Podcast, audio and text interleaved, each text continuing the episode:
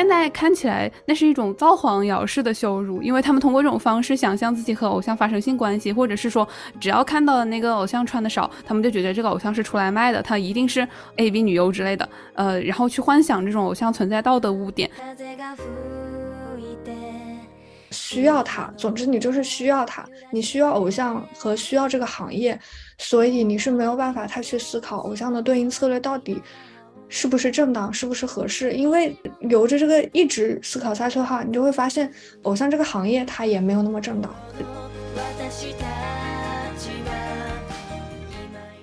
它不再是那种单纯的荧幕上被消费的那个形象了，而而是因为它也开始使用劳动力来创造产品，让别人去消费产品，而不是消费他本人了。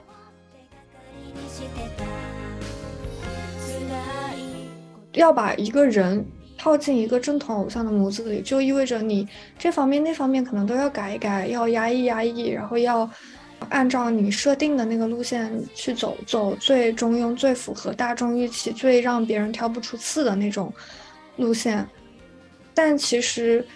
这种路线对于偶像本人来说，我觉得是一种非常大的损耗。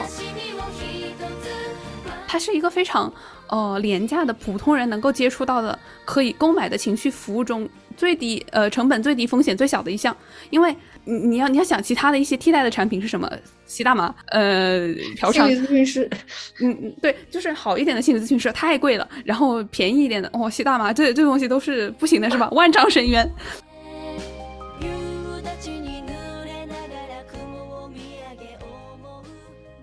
大家好，欢迎收听最新一期的《俗人放屁》，我是俗人烧子，我是俗人笛子。那本期呢，我们要聊的话题和上一期其实是。承接在一起的啊，也就是我们会继续聊关于日系偶像的话题。那上一期呢，我们是比较围绕在偶像本身，这一期我们想转换一下视角，从观众的视角来谈一谈日本的偶像产业。这个观众呢，既包括喜欢他们的粉丝，也包括广义上的社会大众群体，因为我们觉得偶像承担的目光不仅仅是来于啊喜欢他们、支持他们的粉丝，也来源于他们。嗯，在社会上各界所承受到的一些注视他们的目光吧，这些人可能只是把他们当成模糊不清的一种符号来看待。但是我们想聊一聊，就是偶像除了在嗯他们的团内、他们的自身之外，是怎么样和他们的粉丝以及更广阔的社会大众进行互动，然后来呈现他们自己的形象的。那我们就先从粉丝开始吧。嗯，那第一个我们想聊的关于粉丝和偶像的互动，其实是握手会。这个也是我们上期提到的。嗯，关于日系偶像比较特别的一点，就是他们是可以见到的偶像。嗯，首先我们想说一下，嗯，和就是和听众朋友还是聊一下握手会是一个什么样的东西吧。就是顾名思义，它就是一个去和偶像握手的机会。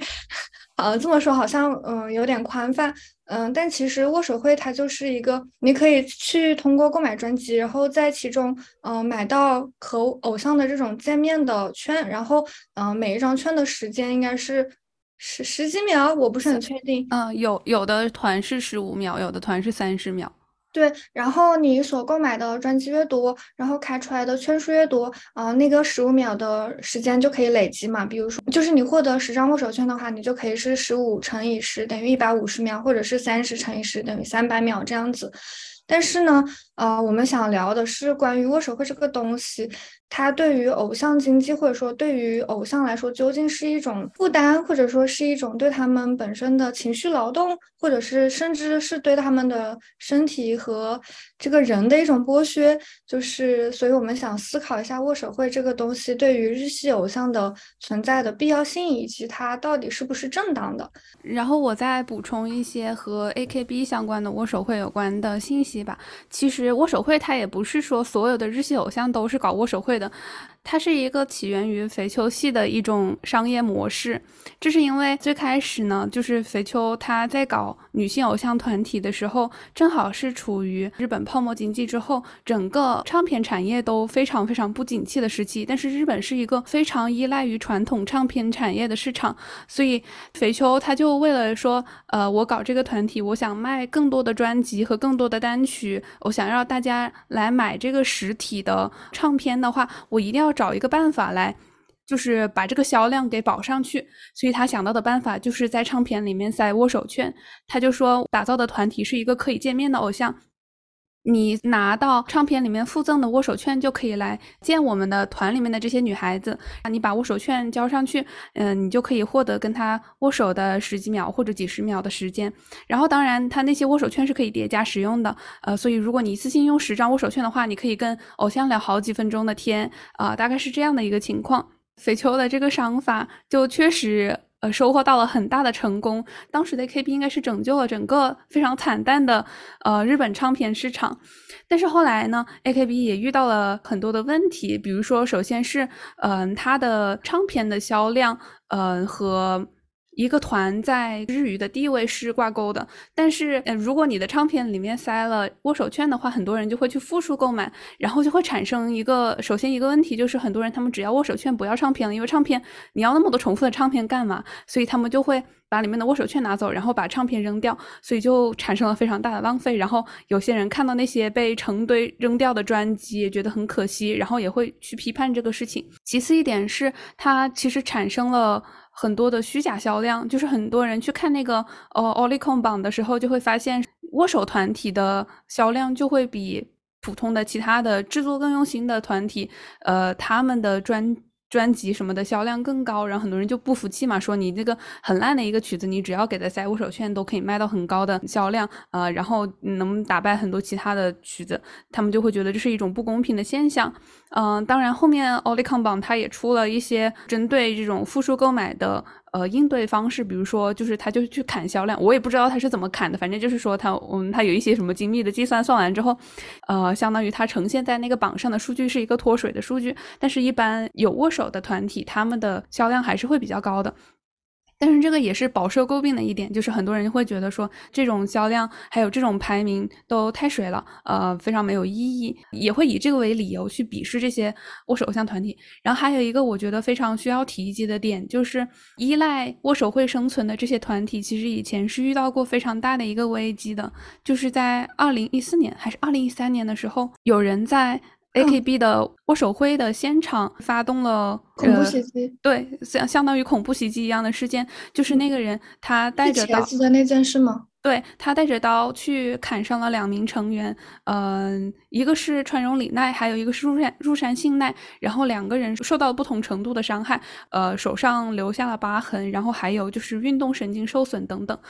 当时这个事件出来之后。日本相当于是全国哗然，因为，嗯，它其实相当于把大家一直隐隐担忧的一个风险，呃，给现实化了。就是大家本来就觉得说，你让一个小有名气的或者是比较有名气的人去跟最广泛的大众没有距离的见面，他其实就是很危险的。因为，嗯，这个人他受到了很多喜爱的同时，肯定也会遭到很多的很多人的质疑。你继续办握手会的话，他们其实是是被暴露于这个风险之下的。呃，然后。也确实发生了这样的事件，所以当时很多人就觉得说，可能握手会就不会再办了。呃，我还记得当年的总选举的时候，高桥男还觉得很很难过。他当时觉得，嗯，首先是觉得我们这个团体赖以生存的这个非常重要的一个运营方式，很有可能就要从此改变了。就是我们以后不能再搞握手会了，因为出了这么严重的恶性事件。当然，他最后还是搞下去了。但是这就说明握手会它其实是有很大的一个风险的，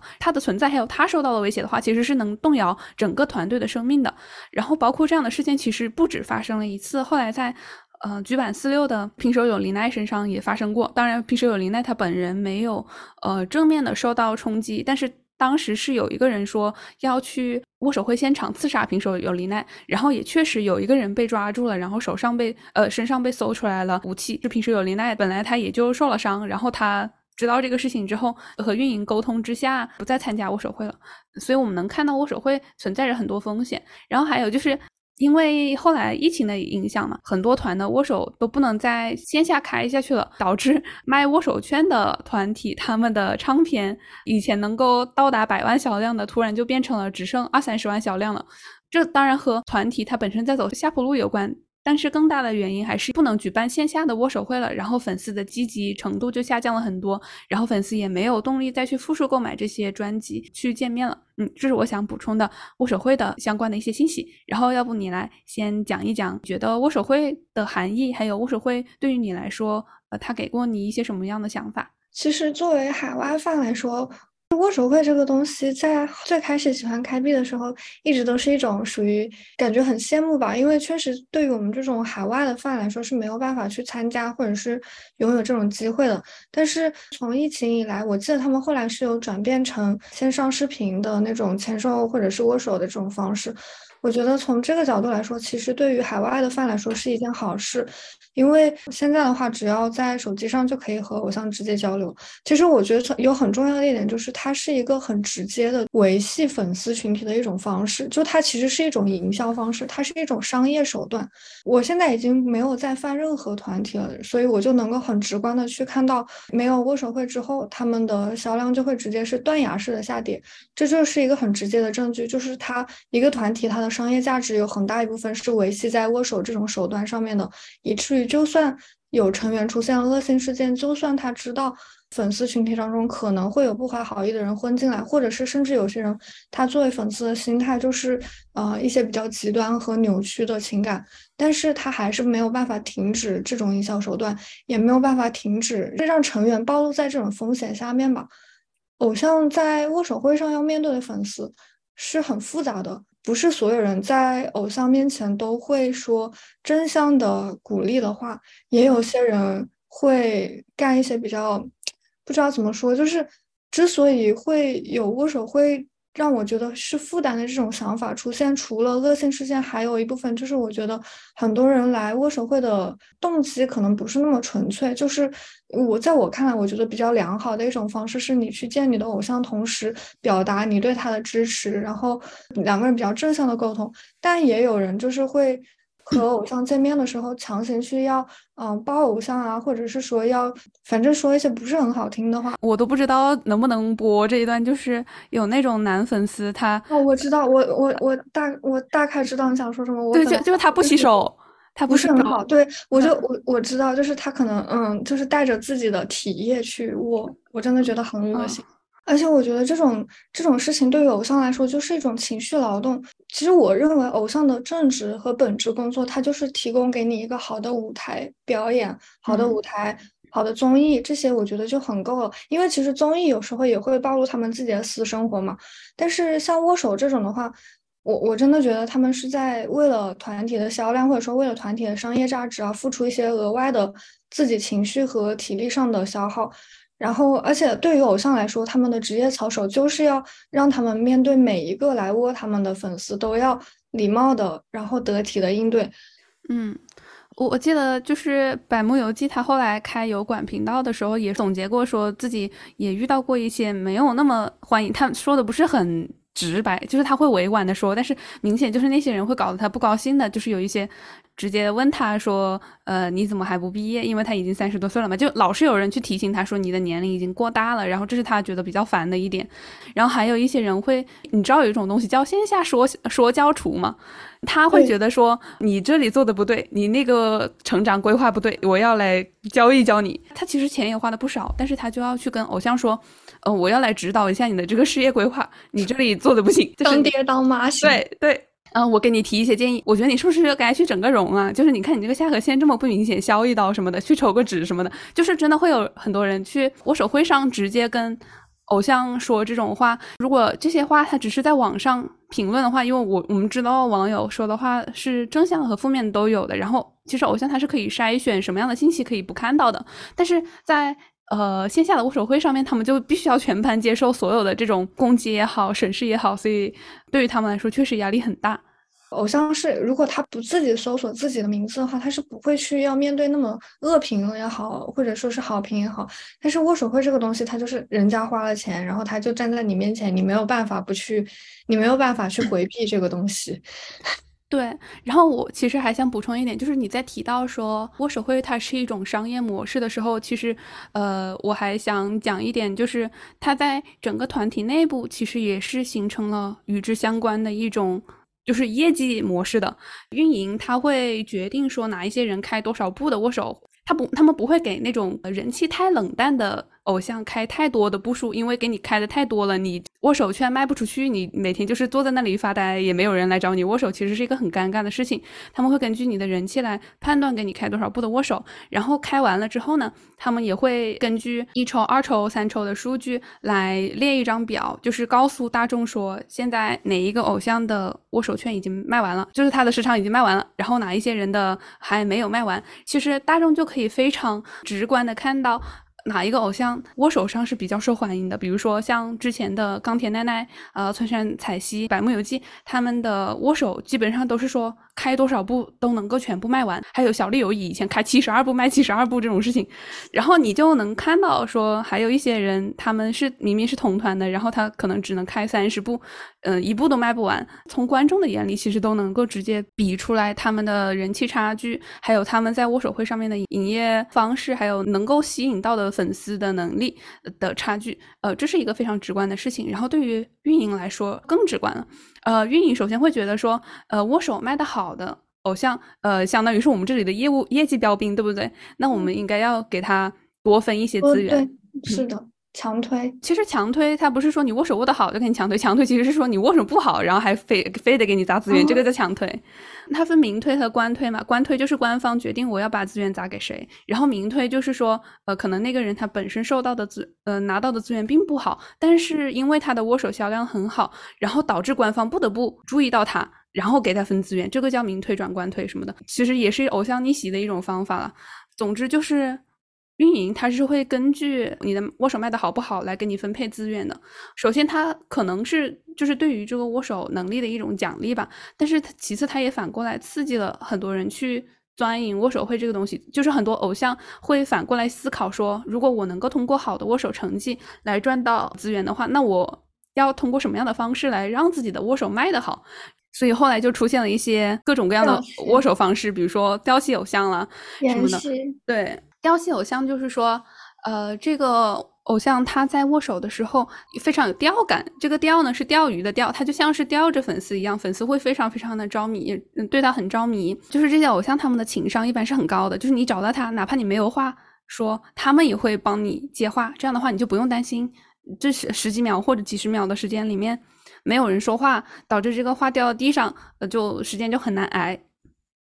首先是他们会呃非常贴心，然后而且他们也很热情，他们也会对粉丝进行非常温暖的对应，粉丝就会觉得可以从中获取一些情感慰藉，这是一点。但是后来还有一些呃雕戏偶像他们发展的呃就是怎么说呢手段 strategies，呃就更加的就是五花八门了，包括。之前有一个握手握得好被推上来，但是很快就出师毕业了的偶像叫始宗萌夏，他在一个地上播的综艺里面就分享过钓粉丝的一些方式，比如说，因为因为正常的握手是就是你握握手就是手手牵手嘛，很多人就觉得就是这个样子的，就是我们对于握手非常朴素的想象，但是他会跟粉丝说呃，我们不用这样。非常简单的握手，我们可以十指相扣握手哦，就是我们的手心对手心，然后就像是更深层的情感连接一样。然后呃，他还有一些其他的手段，我记得不是很清楚，就是大概会涉及到一些稍微有一点点擦边卖肉的，他觉得是小技巧的东西。因为呃，粉丝有很多是男生嘛，他们也很吃这一套，所以他的握手数据就会上来很快。所以我觉得这其实是我非常想讨论的一点，就是。调戏偶像本身这一件事，然后还有呃，再解释一下演戏偶像，就是有些人根本就不 care，呃，我的握手卖的好不好，老子就是来上班的而已。哪怕你粉丝非常热情，他也是懒得理你的样子。然后因为有很多人都去找他，然后碰壁了之后，就会逐渐的不再去找他握手了，或或者脱粉了，所以他的握手成绩就会不好，所以也会被称为演戏偶像。然后演戏偶像的代表就是岛崎遥香。嗯，我觉得演戏和调戏。除了对应的温暖与否，我觉得调戏有一个很核心的共同点吧。正常的偶像对应是让你觉得虽然很温暖，但是不会有什么其他的想法。但是，嗯，调戏偶像我觉得都还是有那种，就是让你觉得有一种想要追逐他、想要捕猎感吧，就是让你会觉得说他是一个，呃，你的目标的那种感觉。目标更多是男性视角的那种。就好像你刚刚说的钓鱼一样，就是我觉得正常就是正统对应的偶像不会有那种钓鱼的感觉，但是钓戏是会有，就是让你觉得你和他是猎物和猎人的游戏这种感觉。他给你一点点，但是他不完全给你。对对对对对，演戏也不一定会带来握手成绩的下滑，只能说演戏是种对应风格，演戏会比较吸那种就是。呃，想要获得偶像注意的人，因为演戏的特点就是不怎么注意你，然后也不怎么就是对你爱答不理的。但是会有一些粉丝，他们就是你越爱答不理，我就越要上赶着往上凑。我要我倒要看一下我握多少次才能够让你注意到我，或者是记住我这样子。但是但是这种人应该还是会比较少的，就是说他们会。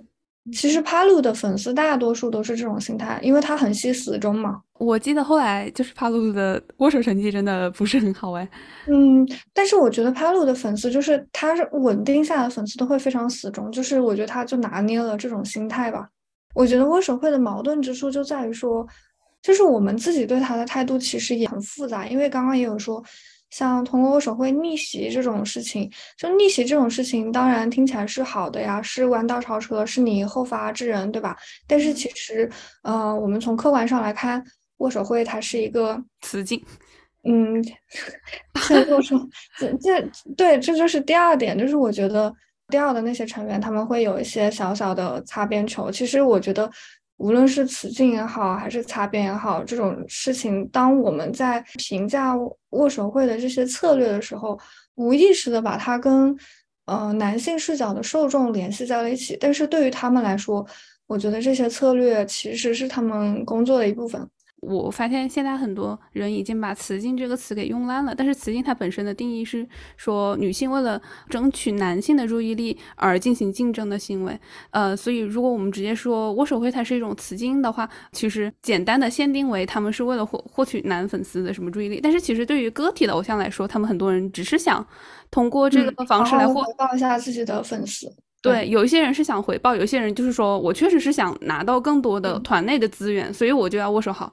所以对于他们来说，并不一定是那么直接的讨好男性的，当然手段上会出现这样的情况。所以我觉得很复杂一点点，就是他握手会，它同时是一个呃工作场合和一个可能受遭受男性的凝视，然后需要去迎合男性的这种场合的叠加体。就是我们没有办法把它从雌竞和工作这两者当中完全的剥离开来。我不是说在这里说擦边是一个不好的意思，而是我我刚刚发现我们没有办法知道那条边在哪里。它其实是他工作策略的一部分。然后如果是他的工作策略的话，我们又会发现这件事情似乎是正当。比较不好分析的一点就是。嗯，如果你把它当成是一个工作的内容来看的话，你会发现这些女生内卷简直太正常了。谁在职场不想多多拿一点资源？就是就好像每一个做销售的都会想自己成为销冠，那每一个想握手的女生肯定都想拿到更好的握手成绩，因为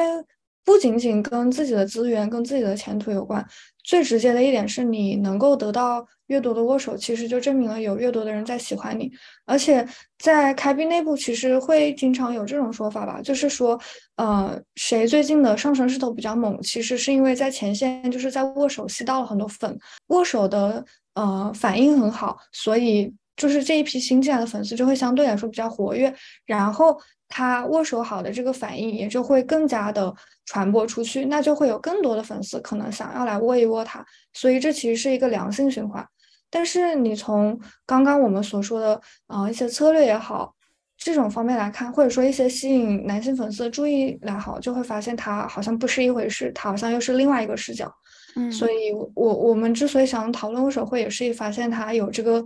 比较复杂的综合的成成分在吧。有一些所谓的雕戏偶像，他们其实也不仅仅是非常简单的打一点点小擦边，让呃粉丝从我这边能够获取到一些福利，而是我觉得他们真的是以一种工作的心态，在很认真的对待这一份工作。比如说像百慕游记，还有那个嗯 SKE 的须田亚香里，对，而且须田是这么多年，他其实是老成员了，但是我知道他的握手一直一直都很好。他们两个人都是能够记得住每一个。来握手的人的长相。然后他们也会记得说这个人多久之前来过，上一次跟自己说话的内容是什么。我记得去田压箱里他自己说，他有一个本子是专门用来记的，就是不同的找他来握手的人是什么样的特征，以前说过什么样的话，喜欢什么东西，然后多久没来了什么的。然后那个人下一次再来找他握手的时候，他就直接说啊，你好久没有来了，然后最近过得还好吗？什么那次考试通过了吗？什么的。然后别人就会觉得哇，这个他在记住你，对，因为在传统的目光中。呃，偶像他是一个非常高高在上的，在舞台上的，在闪光灯下发光的人。然后他能够注意到你，就是他真的就像是你去看演唱会的时候，那个偶像跟你对视了五秒，然后你就会觉得哇天呐，我从此以后我就跟定这个人了，就就是会有这种感觉的。如果你要这么认真对待这一份工作的话，是真的给自己加了很多班，就是你要无形中承受很多的负担，因为你要去记住每一个人的特点，然后你要知道他们在乎什么东西，可能他们也有一些让你不舒服的点，但是他们必须。都要忍下来，然后还要呃记住这些，所以我觉得真的这是一种呃强度很大的情感劳动。但是我觉得作为粉丝的我来说，尤其是像我这种去握手的机会不多的人，如果能够获得这样的反应的话，我会觉得光从中我能体会到他的努力，我也会觉得我以后一定要为他多花点钱。包括更早之前出名的那个调调系的偶像叫什么，已经毕业，渡边美由纪，还有薄木由纪这三个人其实。嗯，我可以说，单从外形上来看，他们的外形都不算是在四八系这种偶像团团体中非常拔尖的。然后，之所以能够通过握手这种调戏路线获得更多人的支持也好，我觉得他们其中肯定是有琢磨一些，无论是握手的对应也好，包括把这种调戏的路线贯彻到舞台上，然后去练表情管理和眼神管理这些，我觉得它是一个全套的。偶像对于自身的一个改造吧，或者说是偶像对于自身路线的一种选择。选择这个路线的偶像也都非常坚持的把这个路线一直贯彻下来，不会说他一开始掉，然后后来人气高了，然后他就不掉了。我觉得其实这点还挺难得的，就是他其实在后期已经不太需要再走这种路线去吸引很多粉丝，或者是再吸引，就是再拿到新的资源，但是他还是会一直坚持这种路线。所以从工作的角度来说，我觉得他们反倒是都是非常敬业的。只要想一下自己备考的那些经历，中考之前能够憋一下，高考之前能憋一下，然后可能大学考试之前能够认真的记住很多东西，呃，花很多时间在这个上面之外，我就不会再投入那么多的精力了。但是他们能够持之以恒那么那么多年的，用一种像备考的心态一样来对待这样一件事情，非常非常能够令人佩服。你会觉得他们真的是很努力，就是我特别特别是努力家这一个人设，就是就是让我。看到了我都做不到的很多事情，但是其实，在四十八系团体的内部是有一些声音觉得说，雕戏或者是雕雕神或者是雕叔雕师这种，其实不算是一个很好的嗯形容词，因为他们会觉得说，嗯这些女孩子是在剑走偏锋的，他们没有走正道，再加上有一种那种内卷的开始，是会有一个人先做出。界限之外的努力，对吧？就好像内职场的内卷是会有一个人率先加班，然后大家为了赢得老板的欢迎啊，老板的表扬就会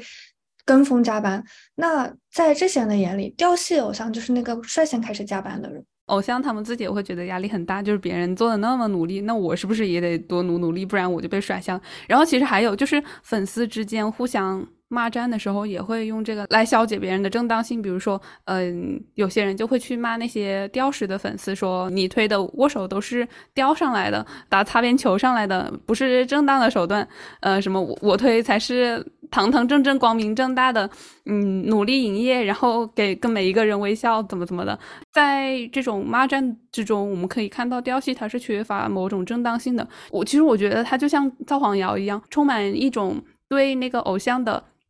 行为不端的暗示，去消解那个偶像他自身走到现在所努力的正当性，还有他的粉丝化的正当性。他们会觉得说，这些人他主动去迎合了粉丝的凝视，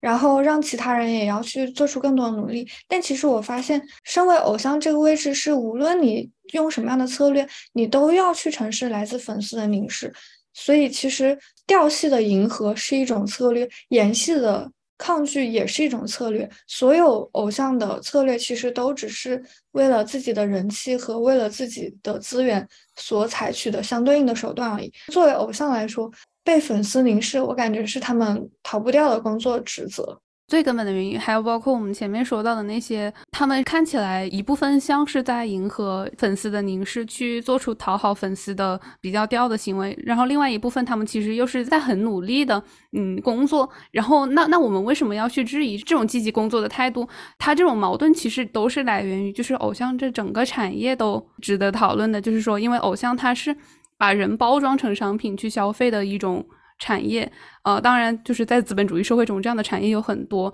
但是，就是人的劳动力，呃，可能是可以贩卖的，人的劳动力的产品是可以贩卖的。但是人本身你是不能去贩卖的，嗯。然后我觉得你做偶像的话，呃，尤其是你要为了偶像来改造自身，然后还有就是这样过度的情感连接，它其实就是把人当成一种商品在贩卖。我们还其实还想讨论一下雕系和正统偶像的呃对比来着，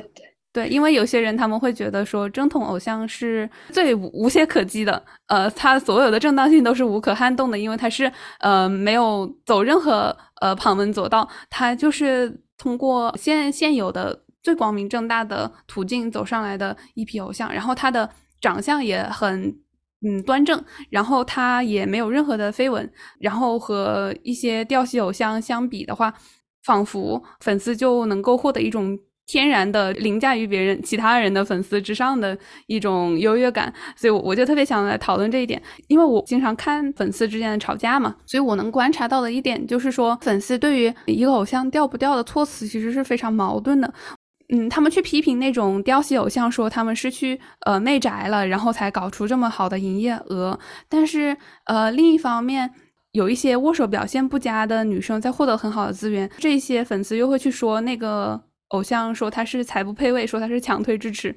然后粉丝一方面又觉得太吊的偶像走的不是正路，并不正统；另一方面又攻击那些留不住握手出的。偶像说资源本来就是应该按照握手业绩分配才是比较公平的。当然，我觉得他们并不是同一波人，但是你会发现这样反反复复，其实内在是矛盾的。这些理由是呃重复的出现在这些争论的场域上的。所以我觉得呃他们在讨论调不调的时候，侧重点并不是说。呃，真正的想在讨论调这个东西本身上去产生一些思想碰撞，呃，而是说他们每次有不同的需求，呃，就是不同的骂人的需求，就从不同的侧面去讨论它。所以我觉得在粉丝的措辞中，调戏不调戏这个论点是工具性的，是用来吵架和拉踩对家的，而并没有真正的想去思考和反思整个事情。嗯，不不过当然也有可能是因为，就算你去思考和反思了，也不能得出什么，嗯。能够改变的很好的方法，所以也没有什么讨论的必要。我是看到有一些人是这样的态度吧。调或者不调，在粉丝群体当中的讨论，它都是一个工具，它是一种手段，而不是一种目的。调可以是一种攻击其他人的工具，那言也可以是，对吧？调你可以说它是邪道，如果他严，你可以说他是强推支持，或者说他是。啊，就是吃了资源不做事，吃了资源摆臭脸。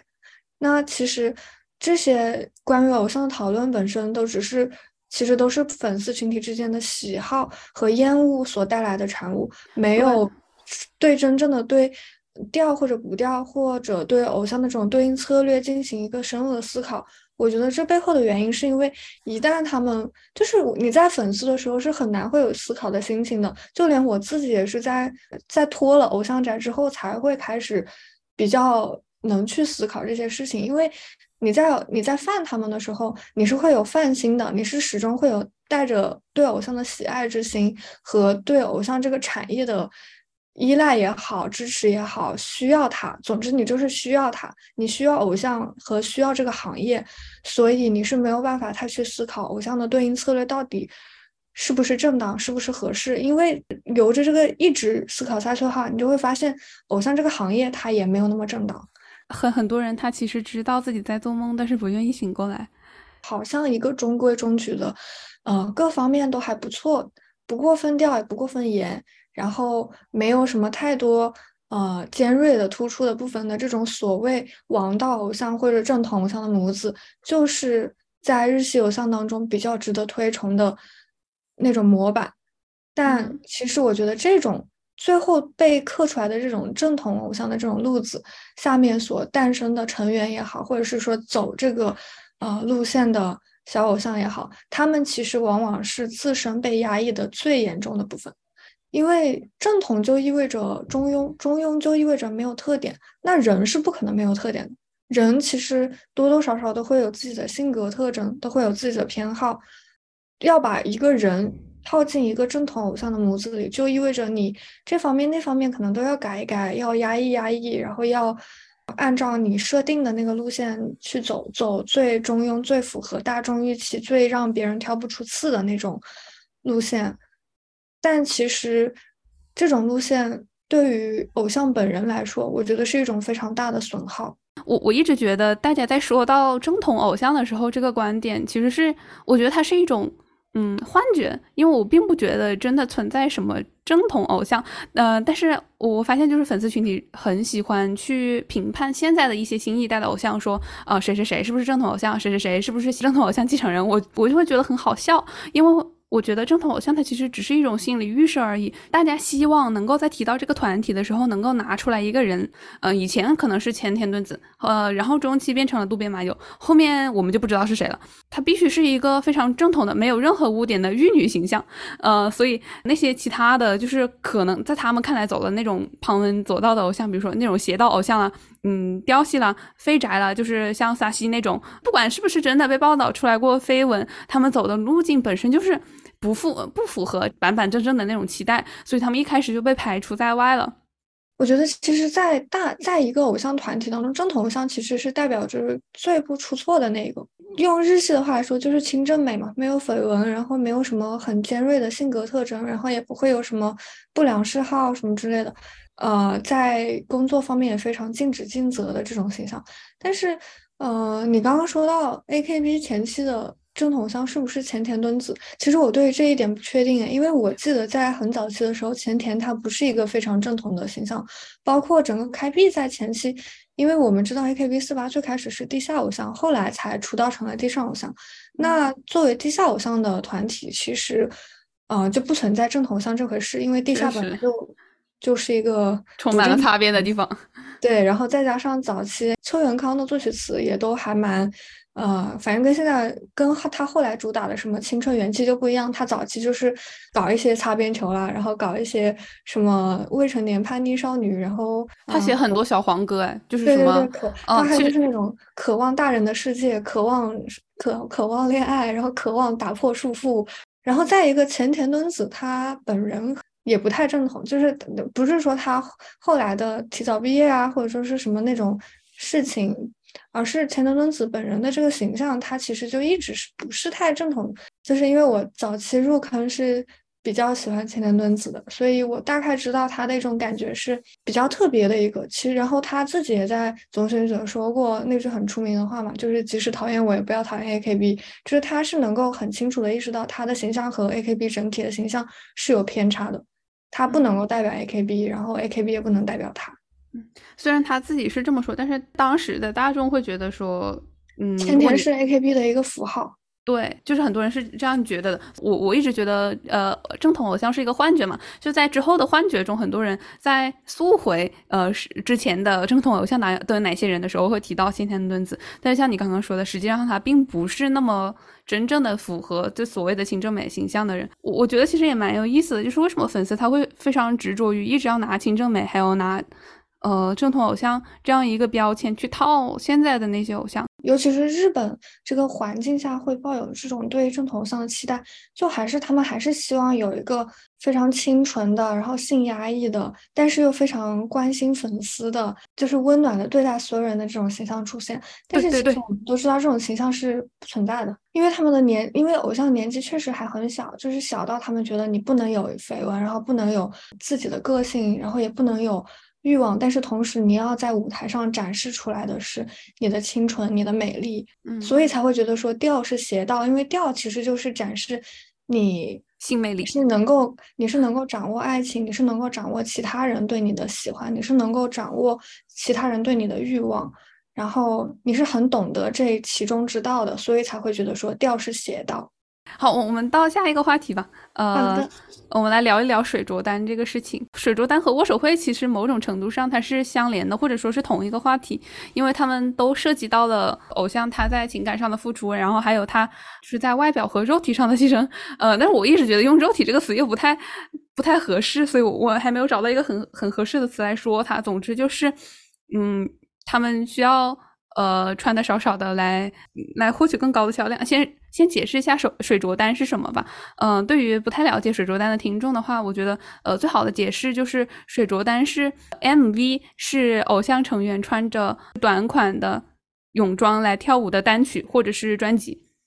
最开始的 AKB 应该是没有水着单的，应该是从呃马尾与发圈开始有了水着单这样一个东西，就是从那一单。嗯，开始突然呢，偶像他们就穿着泳装在沙滩边光着脚跳舞了。后面 A K B 还陆续的出了很多的水着单，甚至把它发展成了一种像是每年的定番一样的东西，就是说每年到了夏天，我们的夏单一定是水着单。A K B 在全盛时期一年是会出四五首单曲的，那这样的话，他们可能春夏秋冬都会有一首单曲，那么那个夏单就会固定变成。水煮蛋，嗯，但是在连续出了像呃 Everyday 秋莎，然后再见自由泳，Sayonara 那个呃还有什么呃 AKB 拉布拉多，呃还还千天盾子的毕业单曲，就是那个盛夏 Sounds Good，啊那首我超喜欢，一直到最后一首水着单，也就是嗯渡边麻友 C 位的呃一首投票单曲，就总选举之前的投票单曲叫拉布拉多巡回犬。从那之后，一首就是最后一首了吗？对，从那之后，A K B 就再也没有了吗？对，就再也没有出过水着单。所以我觉得这也是一个非常耐人寻味的现象，就是水着单，嗯，一时间成为每一年的定番，然后后来突然又销声匿迹了，然后一直出现在粉丝的回忆之中。居然那之后再也没有水着单，因为就是我那时候就是属于，嗯，知道了有这一单之后，我才慢慢的去看前面，才看到了。啊，马尾发圈，然后看到了再见自由泳，看到了 manatsu no sansko 怎么翻译啊？你你说的那个那个关于肉体，其实我觉得比较确切的一点是，他们是在展示自己的身体。就是水着单这个单曲的本质，它就是你的偶像成员，然后他就穿上夏天的那种泳装比基尼，然后在海边跳跳舞，然后展示一下夏天的那种轻松惬意，然后同时以及他们的好身材。当然，我们都知道，说如果你是一个 AKB 的 fan 的话，你肯定不光冲着那些夏日的那些轻松愉悦，款成员之间的可爱互动，很多人还是会冲着他们的水着比基尼以及水着小泳装去的。所以，我们不可避免的就会说，这是的，这一单就是在贩卖他们的身体。我想解释一下为什么我会用“肉体”这个词，就是我觉得它跟我的我对于水着单的偏见有关。就我第一次看到水着单，其实不是 AKB 的水着单，是 SNH 的水着单。那个时候应该是二零一六年左右，SNH 还是在 AKB 的官方分团，就是在他被除名之前的。然后它是一首总选举的。冠军单吧，好像是。然后那个时候我对 AKB 也是那种我还没有入坑的状态，所以只是听过没有了解过，所以不知道 AKB 在那之前已经出了很多的水着单了。所以我是在贴吧的那种恶臭男发的帖子里面看到的。SNH 当时翻唱的那个《盛夏好声音》是呃直接复刻了当时的那种泳装跳舞的版本，那也是应该是中国的呃第第一个穿着泳装在沙滩上跳舞的偶像团体。然后有很多那种贴吧的男性就把他们呃跳舞的时候就是身体部位的晃动给截图出来，截成那种 GIF，然后做成呃贴吧的签名档，或者是放在那个贴吧的呃就是主楼里面。还有一些人在底下回复就说求资源什么的。现在看起来那是一种造黄谣式的羞辱，因为他们通过这种方式想象自己和偶像发生性关系，或者是说只要看到那个偶像穿的少，他们就觉得这个偶像是出来卖的，他一定是 AV 女优之类的。呃，然后去幻想这种偶像存在道德污点。就是因为有这样的先入为主的印象，我对水着丹的印象一直就不好。包括后来去了解了 AKB 的水着丹之后，虽然我有一点改观，但是仍然觉得这是一个可以，但是没必要的形式。可以是因为我觉得偶像是可以穿着各样的各种各样的打歌服的，他想穿什么就可以穿什么，呃，这是他他的自由。而且泳装打歌服其实是很有创意的，但是没必要，就是因为他在现有的文化下被常规化成一种福利了，就是很多人每年就等着这个时候去看看大家的肉体。我不能说它是一种性暗示或怎么样，但它肯定是在取悦某些特定，在取悦那些男性粉丝。每年确实水着单这种东西，呃，你说的那个福利这个词就很对，就感觉是一种特定时间的这种对于饭的这种福利发送。我高中的时候是在翻 AKB 的一支舞，然后翻完之后去给别人看的时候，那时候还有其他几个朋友一起，然后翻完去给一个前辈看的时候，前辈就说：“嗯，你们要像真正的 AKB 那样，即使是只穿着比基尼，也能够非常大大方方的、自然的把整支舞都跳出来。”我当时就在想说：“嗯，可是我觉得女孩子终究还是会有一些。”关于衣着的不自在的感觉在，因为就是就算你不去想说你面对的是你的粉丝，或者说面对是大部分是你的男粉，你就是一个很普通的女性，你想要跳舞的话，比基尼也不是一个很好的，也不是一个很方便的选择，因为它就是泳装这种东西，它其实就不太适合舞蹈，它也不是说你站那不动，它也还是需要你做这个动作做那个动作，那在这个期间的话，就很不可避免的会出现一些比较尴尬的动作吧，然后你就知道那些动作它就是。会被摄像机可能拉一个特写啊，或者说拉一个就是扫视啊，就是那种镜头也是很男性凝视的，可以但没必要。而且我觉得作为女性来说，我其实觉得这个单就是只觉得说嗯很好看很养眼，然后但是也会觉得说啊穿那么少跳舞很辛苦哎，就是因为穿那么少跳舞真的就是要顾及很多，会很辛苦，然后还得做好表情管理，拍摄的时候可能还会冷还有风。呃，说到水着单就要说一下。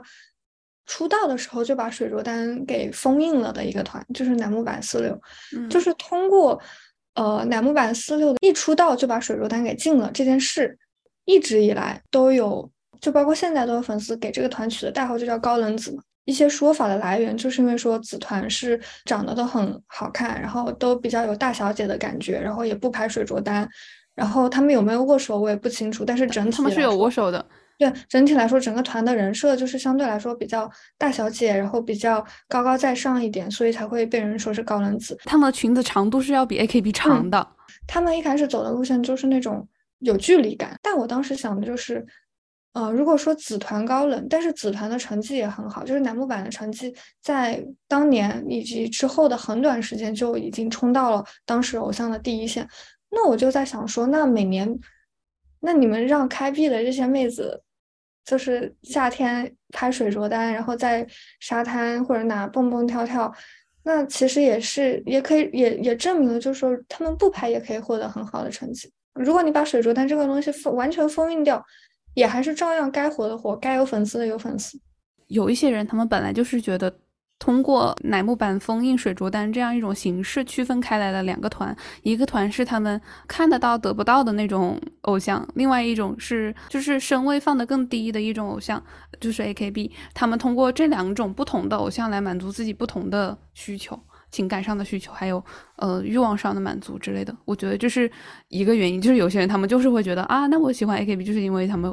他们会穿的少，嗯，我喜欢乃木坂，就是因为他们就是有一种大小姐的风范，这两种我都喜欢嘛。我知道有些男的会有一些左拥右抱的幻想，他们就会觉得我就要啊，对，我都要。嗯，虽然我们对他有那么多并不积极的看法，但是我觉得，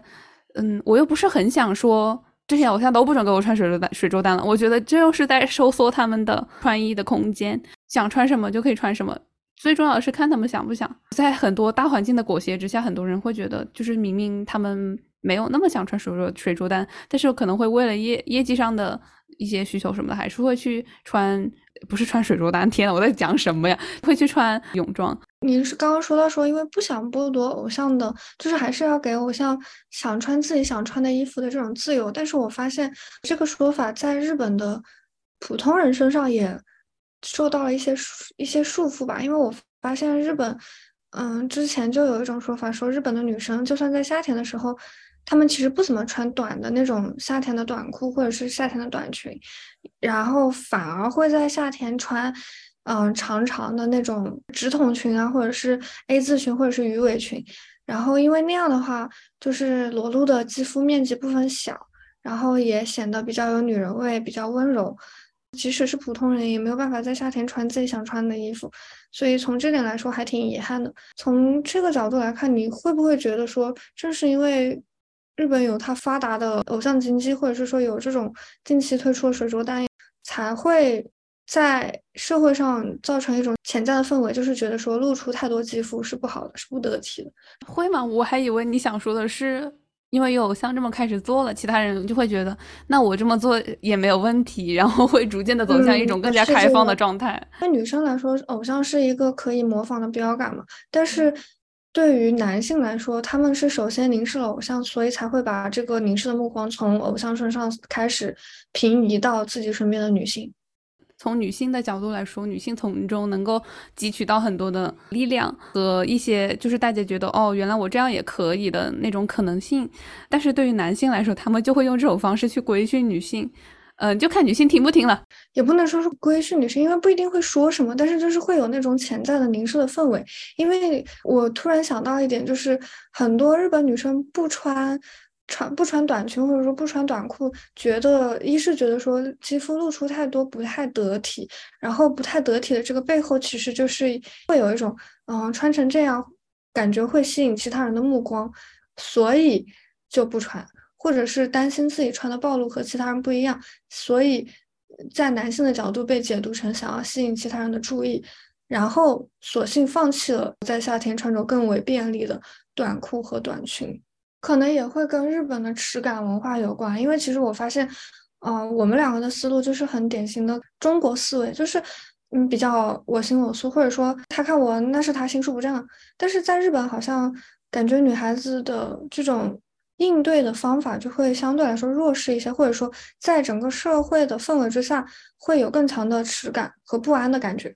我们每次聊偶像聊到后面就是开始互相叹气，你叹一口，我叹一口。但是感觉聊到这里的话，其实也就聊到了偶像经济这一个东西，它作为一个整体在社会上是什么样的存在，或者说它对社会，尤其是对整个女性群体。会有什么样的影响？自从我女权觉醒之后，我就觉得自己在做一件很错误的事情。因为你明明知道这是一个压迫女性的产业，但是我依旧从他们的舞台中获得了我活下去的动力。我觉得有的时候我不看他们的舞台，今天就过不下去了，所以我就觉得很可耻。但是我后来学到一个词，就是在听随机波动还是听哪个播客的时候，他们有提到叫 guilty pleasure，明知是错的，但是很快乐。所以我就觉得很可耻，因为我一方面知道他不对，另外一方面我又在消费这些女孩子，然后从中来获得能够充实我自己个人的东西。我觉得，嗯，因为我们都在资本主义的社会中，所以在这种社会中，人的。生活它是不自然的生活，就是它其实是被资本主义所包装过的生活，所以你会看到说，我们的生活是充满了消费主义的，你会需要去通过消费这种行为来获得快乐。文娱产业就是比如说像美国的一些啊明星脱口秀啊，或者是明星选秀舞台选秀啊，或者是舞台表演啊这种的。它翻译成中文很很很低俗，但还挺直接。就他说这个东西就是奶头乐，就是因为你人已经被资本主义压榨的太狠了，那你总需要找点乐子，找点盼头，这样的话你的生活才能够继续下去，你才能够继续被嗯为资本主义所工作。所以它这个东西其实非常直接的，它那资本主义发明出来这些娱乐的东西，就是它像是给你一个奶嘴一样，因为我们都知道奶嘴是用来安抚婴儿的，然后奶头乐这一类的这种简单粗暴，然后又不需要太多成本的资本主义喂给你的这些娱乐的东西，它对于你来说就是一个婴儿的奶嘴，然后让你能够短暂被安抚一下，第二天再继续去回到。被资本主义所压榨、所剥削的这个工作或者是劳作当中，就是它其实有一个暗示，就是说你在消费它的过程中是不需要太思考什么东西的，因为就是人吮吸奶头，它其实是一个这个话说的就很容易被屏蔽呀，呃，就是婴儿，就是婴儿的本能。对婴儿吮吸奶嘴其实是一个非常机械的本能性的东西，他在做这个事情的时候是很少去反思说这个奶嘴它是不是正当的。当然，资本主义它就是希望你在呃吮吸这个奶嘴的时候不去想这些东西，不要。但是，对，但是如果你一旦开始反思，你就会觉得这中间充满着罪恶。是的，而且就是就好像奶嘴是用来安抚婴儿的一样。奶头乐也就是用来安抚你，让你不要去思考你遭受的那些剥削，你遭受的那些过于劳、过于沉重的劳作也好，过于沉重的现实压力也好，就是那些东西其实都是你你在这个剥削的循环当中。当然，这个观点是就是跳脱出资本主义这个社会的视角，但我觉得它对于它对于偶像产业来说确实是存在的。我们现在也的确有很多人追星，就是一些生活的安慰剂吧，就是一些安慰剂，嗯，就是你需要一些安慰来支撑你在工作或者在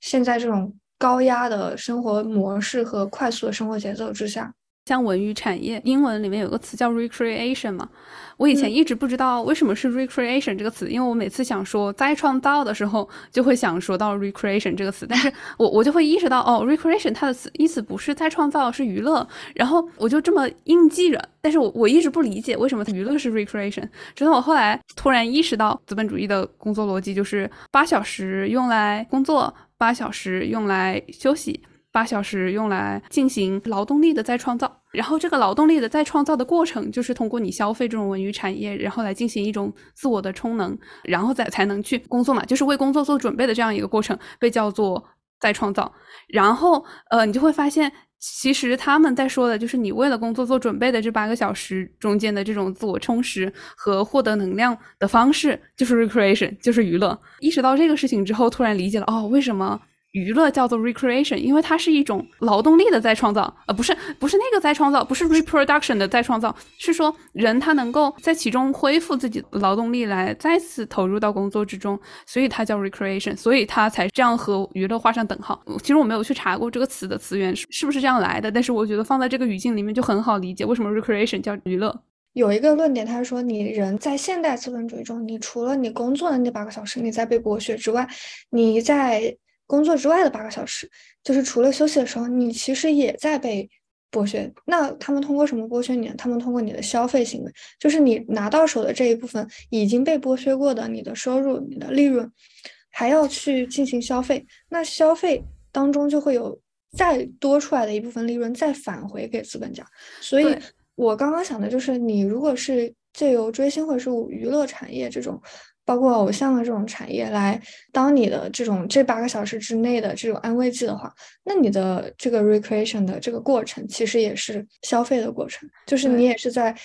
就是你也是在用你剩下的那些仅那些你劳作后被剥削了一层的收入，然后你再去剥削第二层。所以我一直觉得很多暴露在偶像行业中的问题，包括我们说的很多很多非常细微的问题，出现在呃握手会中的问题，出现在水竹单上的问题，还有出现在总选举中之中的这些一系列一系列的问题，他们最终的解决方案其实就是没有解决方案。如果你一定要做出一个更好的，想象出一种更好的。偶像制度，其实我觉得他是在做一种后资本主义的想象。一切的这些问题，只有在不再是资本主义的这个世界中，再去重新想象，才能够得出解法。当然，新的社会制度也会产生新的问题。人一开始其实是自然人的状态。我我这里说自然人，不是法律上定义的那个自然人的意思，就是说的人他的一开始的状态是非常非常天然的，是在进入资本主义的劳作之后。人开始丧失了自己天然的这些属性，然后丧失了自己的主体性，所以我们会知道，在在之前的呃工业化生产的时代，我们会说资本主义的劳动的精细化分工，把人分割成了流水线生产的一个小部分，就是把你原来这一个人变成了一一条生产线上的一个小螺丝钉。然后更确切的一点，拿个例子来说，就是你本来可以自己造那种小木凳子或者是小木桌子，然后你现在就变成一个拧螺丝。从创造一整个东西到拧一个小螺丝的这个过程，其实就是丧丧失了你的主体性的这种过程。嗯，那但是我现在会在想说，我们现在在的时代已经不是那么工业化生产的时代了，所以因为它有很多新兴的产业出现，那。比如拿偶像产业来说的话，我就会觉得说，偶像，你看偶像被推出来，它也是全虚全伪的呀。如果拿那个小木凳子和螺丝钉的比喻的话，它也更倾向于是一个整的小木凳子，而不是一只螺丝钉。但是你会发现说，这个小木凳子，它的从头到尾，它都是被包装过的，它都是被加工过的，它都是被扭曲过的，不自然的一个状态，就是。如果说以前的资本主义是让你变成，让你异化成一个流水线的一部分，那你至至少你只你只是把你的自我缩成了一小点，然后但是你在离开这个工作之后，你还是会有你自己本身的那一部分的，你还是知道说你是一个可以造小木凳子的那个人。但是现在，如果拿偶像行业这个行业来说的话，你就是完完整整的被包装了一下，然后推到了荧幕和舞台之上。那在这种情况下，你在舞台之下的人生，你的真实的自我，你的原本的主体性，其实是我会觉得说很难保持，因为偶像就是要在人前和人后都要保持偶像的形象，这样这样一个职业，所以他基本上是。无论在哪里，都是一个已经被包装过的、扭曲了的形象。我们很难去发现偶像所谓真正的自我呀，除非说偶像退隐不干了，就好像我们两个的推那样。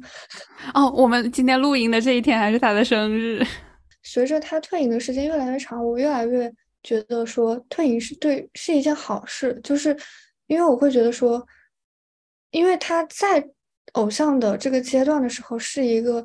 被包装的非常严实，然后框的死紧的一个形象，那我就觉得说，人都这么大了，确实应该他想做做他自己，我觉得这个是非常正常且非常应该的一件事情，也不能够强求他说再继续限制在那个框里。人虽然是一个自然人，但是人在你那么小就开始踏入了娱乐圈，踏入了你的舞台，就是那你就会有一个既定的形象出现。他早期的形象就是那种。正统偶像或者说很清纯的形象，那就会有一个观众观众就会对他有一个已经形成了的形象。他后来如果一旦要在娱乐圈继续工作的话，他就很难摆脱他早期塑造的这种框子下面的形象，那他就会永远的变成一个套中人。也有很多人以前在想过说，为什么从 AKB 毕业的很多人也进入了影视行业，但是他们并没有在。呃，上面取得很大的成就，其实也跟他们以前的既有形象有关。嗯，然后其实这也解释了为什么最后出去之后发展的最好的反而是川荣李奈。其实是因为川荣李奈当时在团里，他并不是很大的 top，他可能算是个小 top 吧。然后，而且他因为那个握手会事件，呃，被刺伤之后，他很快就退团了，所以。那个团内的那个形象跟他个人的绑定没有那么深，所以他一出来，他就可以接各种各样的呃形象的角色，包括他后面不是还演了恶意吗？我记得在那个三年 A 组里面，他演的是一个搞校园霸凌的女孩子。就是你会发现说，偶像他们出来之后，毕业之后也还是受到了偶像这个身份的限制，就是他们没有办法去挣脱他们以往的形象。延伸这个话题，我就会在想说，为什么那么多偶像，就是那么多从 AKB。毕业的偶像，他们也似乎就很快的纷纷结婚了，并且进入进入了婚姻。然后，嗯，无论他们的婚姻真真实到底是不是幸福的，但是感觉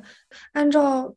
日本社会对日本女性的期望活了下去。其实我觉得从这个角度来看，前田敦子还蛮勇敢的，因为她当时是第一个结婚的，然后也是第一个离婚的。她其实。还是有踏出那一步的勇气在，但是你我会觉得说，像麻里子这种，直到爆出了这么大的丑闻，然后在经过了一段时间发酵之后，她才选择离婚的这种女性，其实我会觉得说，她们不仅是在自己成为偶像的道路上，嗯，被框住了，那么在她们毕业之后的人生，似乎也被社会或者是外界的眼光所框住了，然后导致他们好像必须要进入到一个符合他人期待、符合社会要求的这样一种范式中去。就我了解来说，我会发现只有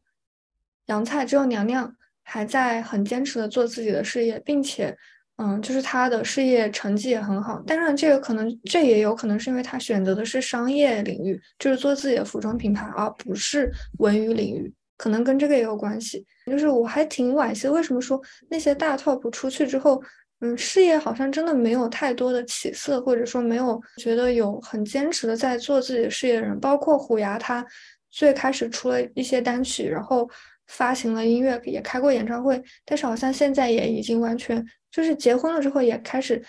事业向丈夫的事业靠拢，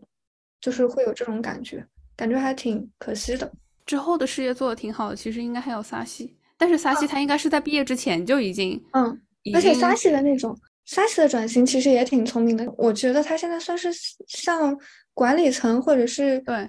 运运营的那个角色转化了嘛？对他，他是做制作人，就是相当于他如果是仅从角色考虑的话，他和邱元康是同一类的。就是相当于以前是邱元康在制作他们，现在他现在是他在制作别人。对，其实我我本来也想说，嗯，其实你之前说发展最好的应该是小岛洋菜。其实我就觉得，就是因为他进入了商业之后，他变成了一个资本家，他不再是，他不再是那种单纯的荧幕上被消费的那个形象了，而而是因为他也开始使用劳动力来创造产品，让别人去消费产品，而不是消费他本人了。啊，我觉得这点很关键。是的，虽然，嗯，萨西和。嗯，小岛洋菜他们两个的事业看起来很不一样，但是我觉得本质，如果从这一点上来讲，本质是一样，是一样的。就是他们避免了对自己的消费，而转为消费他人或者是他者。嗯，对，其他的产品或者是其他的，把其他人包装成产品。但是其实非常短浅的来讲，我在偶像行业中真的是获得了很多的情感价值和心理支持。它是一个非常呃廉价的普通人能够接触到的可以购买的情绪服务中最低呃成本最低风险最小的一项，因为你你要你要想其他的一些替代的产品是什么？吸大麻？呃，嫖娼？心理咨询师？嗯嗯，对，就是好一点的心理咨询师太贵了，然后便宜一点的哦，吸大麻这这东西都是不行的，是吧？万丈深渊。还有嫖娼，我天呐，性病，然后还有什么？嗯，不仅仅是性病当然就是嫖娼有很多很多的违法嘞。正当性对，就法律上他他是违法的，然后他传播性病，然后他他其实也是在剥削其他的女性，而且他是更加直接的，就是他不是情感上的，他直接肉体上就开始剥削了。所以我觉得，就是对于普通人来讲，他真的是最最最廉价的心心理疗愈方式。而且偶像和粉丝是有一定距离的，有距离的话，就比距离更近的情感情感关系更安全。就比如说。呃，如果我需要一个情感寄托，我有几种方式，我可以去翻一个偶像，我也可以去找一个男朋友。但是这两个比比起来的话，如果他们其中的什么东西塌房了，呃，我觉得偶像对我来说造成的情感波动是相对相会较少一点的。然后还有就是，对于那些嗯选择偶像行业的女生自身角度来讲，就是从非常个体的角度上来讲，很多人他们真的就是很喜欢唱歌跳舞。我也看到，我翻到偶像里面也有很多人，他们真的就是非常享受这样一个事情，他就是喜欢唱歌，就是喜欢跳舞，喜欢边唱边跳。他们也喜欢去表演这种这种歌词，呃，把它当做一种就是剧情化的东西呈现出来。嗯，讲的不那么高尚的话，还有一些女生，她就是觉得读书，她就是读书读不读不进去。当偶像的话，成为了他们能够改善生活的一个职业选择。嗯，所以，我我觉得从这些角度上来讲，虽然我们在不停的批判偶像产业，但是相比现在的，呃，很多其他的替代性的道路来说，它真的是还比较安全的一种方式了。不过，你去放弃自己的学业，然后从事偶像道路改善生活的事实，其实只发生在了很少数人的身上。更多的是偶像产业发达之后，吸引了一些女生下定决心放弃了本来不不太出色的学业，而彻底投身到行业偶偶像行业之中。但是出道的人特别少，特别少。就像我上一次说到一样，就是有那么多那么多的女生在搞偶像行业，但是没有人，他们的名字很少被人听到，他们只是被偶像梦绑缚在了这种没钱又累的地下偶像行业中。如果如果我没理解错的话，就是地下偶像它的，呃，风险会更大，因为它的受众会更小，然后你能互动的其实能互动方式更多，然后更危险。比如说像地上偶像一般是握手嘛，那地下偶像就可以，比如说隔着口罩，呃，贴贴脸呀那种的，对于女生来说也要遭受的风险也更大吧。而且我会觉得说。因为偶像经济的发达，所以就会形成了一种范式，所以才会有地下偶像这种模式。然后虽然我知道说很早之前就有地下偶像，但是我会觉得说，嗯，地下偶像之所以能够一直在日本发展的这么好，也有很大原因是因为地上的偶像文化一直都还在主流当中蓬勃的发展着。对，它从定义上的角度上来说，地上偶像和地下偶像的区别就是你有没有在唱片市场出道。嗯，除此之外，其实区别并不是很大。当然，呃，在出道了之后，你有公司管理啊什么的，就是可能运营模式会更好，然后对于这个偶像的要求也会更多。嗯，就是从定义上来讲，他们的区别仅此而已。但是有很多人，他们被地上的偶像吸引到，呃，吸引。到从事这个行业中来，然后发现自己又进入不了地上偶像，只能去当地下偶像的时候，他就会他们就会发现，原来实际上地下偶像在运营的时候，整体的运作模式上它是更靠近软色情的。地上和地下的风格也差异挺大的，就是我会发现，因为我也有在关注一些地下偶像，我会觉得地下大多数偶像都在走地雷系的风格。嗯，虽然说从装束上来说是，比如说是彩发呀，然后呃比较多蕾蕾丝边边的装饰，然后比较。呃比较花里胡哨的衣服这些的。但是其实从风格上来说，地雷系的风格是，嗯，所谓地雷系的风格，其实就是那种那粉丝和偶像的双方的依赖都要更强。原来是这样的吗？我一直以为地雷系只是一种穿衣风格而已。嗯，不是，地雷系的本意是指那些就好像。踩到了地雷一样的女生，这句话的意思就是说，虽然看起来很精致、很可爱，但是实际上性格非常的恶劣。然后这个恶劣主要指的就是，比如说会非常的依赖。就假如说是嗯情侣关系的话，那这个女生就会非常的依赖男生，然后会对男生，比如说男生的行踪加以控制，或者说男生几分钟不回消息就会打电话狂 call，然后疯狂质问说你在哪里和谁在哪里要去干什么，拍个照给我看看，我要查岗，给我打视频，为什么还不回我？就是这种让人觉得非常有负担感的女生，然后这种才叫地雷系。地下偶像的话。我不会说他们全都是地雷系的性格，但是我会说他们很多都是地雷系的这种装扮风格。然后相对来说，粉丝和偶像之间的距离也被进一步缩短了。地下偶像所要付出的精神上的压力和情绪上的劳动都会强度更大。再一个就是我会非常担心，有一些地下偶像会逐渐进入软色情行业，就是所谓的风俗业，就比如说去当水商贩之类的。我出几千几万日元可以买到你的合影，那我再多出一点钱，是不是可以请你陪酒？对，或者说我再出一点钱，能不能让你单独出来和我约会之类的？就比如说我们一起去逛街什么之类的啊，然后就变成了一种包养关系呢？嗯，就是怕怕火。嗯，但是我我觉得虽然不一定所有地下偶像都是这个路径，因为我也确实看到有一些地下偶像很多是，嗯，比如说就是长得还可以，挺可爱的女孩子，然后一开始先在 ins 上面慢慢的有一些粉丝的关注，然后之后再加入地下偶像的团体。嗯，相当于说就是地下偶像和小网红两手抓的事业吧。然后在这种情况下，他一边在地下偶像的团体里面吸粉，然后一边在通过社交媒体再吸引更多粉丝，然后把这两边的粉丝就是会汇拢。然后这样的话，他的人气也会更高，然后在网络上的粉丝也会越多，然后也更方便他当 KOL。这是我目前看到过的比较正面的路径。然后差的路径的话，就是我们刚刚说的那样。相比而言，比较正面的路径还是当 KOL，还是卖货。好，那我们今天聊的应该也聊的差不多了。嗯，我觉得我们今天聊的也已经基本上把偶像这个东西都聊完，就是从偶像自身的视角到粉丝的视角，再到偶像经济对于整个社会的视角，感觉基本上关于日系偶像，尤其是我们的语境是 AKB，就是四十八系和四十六系这两个比较。主流的球员康制作的偶像团体，然后包括地下偶像部分，我们也谈论了一些。那整体来说的话，还是希望听众朋友也能够对日系偶像这个话题有一个基本的了解，或者说知道我们的看法吧。如果有什么不同的观点，也可以留言和我们交流。有很多播客，包括有一些做日本文化的播客，会讲到偶像行业，也会讲到偶像文化。但是其实他们都，我觉得应该我们这两期音频是目前为止做的最深的两期吧，因为有很多人他们的讨论其实也只是停留在知道有总选举这个事情上，然后就开始批判总选举，所以。我觉得，如果你要把它所有的运营模式那些呃非常具有特色的东西全部都点出来，然后再讲它是如何运行的，然后还要从一种我们自己。特有的一定要加入一些女性主义色彩的讨论中去看的话，我觉得这两期真的还挺值得听的。当然，听到这里的话，大家都已经听完了，所以嗯，这个话说是说到放到最后面说也没有什么好说的。但是，总之，我觉得这两期音频还是我们到目前为止来说，就我们我们两个人做的最满意的两期。嗯，大家有任何想讨论的东西，或者是有什么改进的建议，都可以在评论里说。好的，那我们这期节目就到这里了，我们下期再见。拜拜。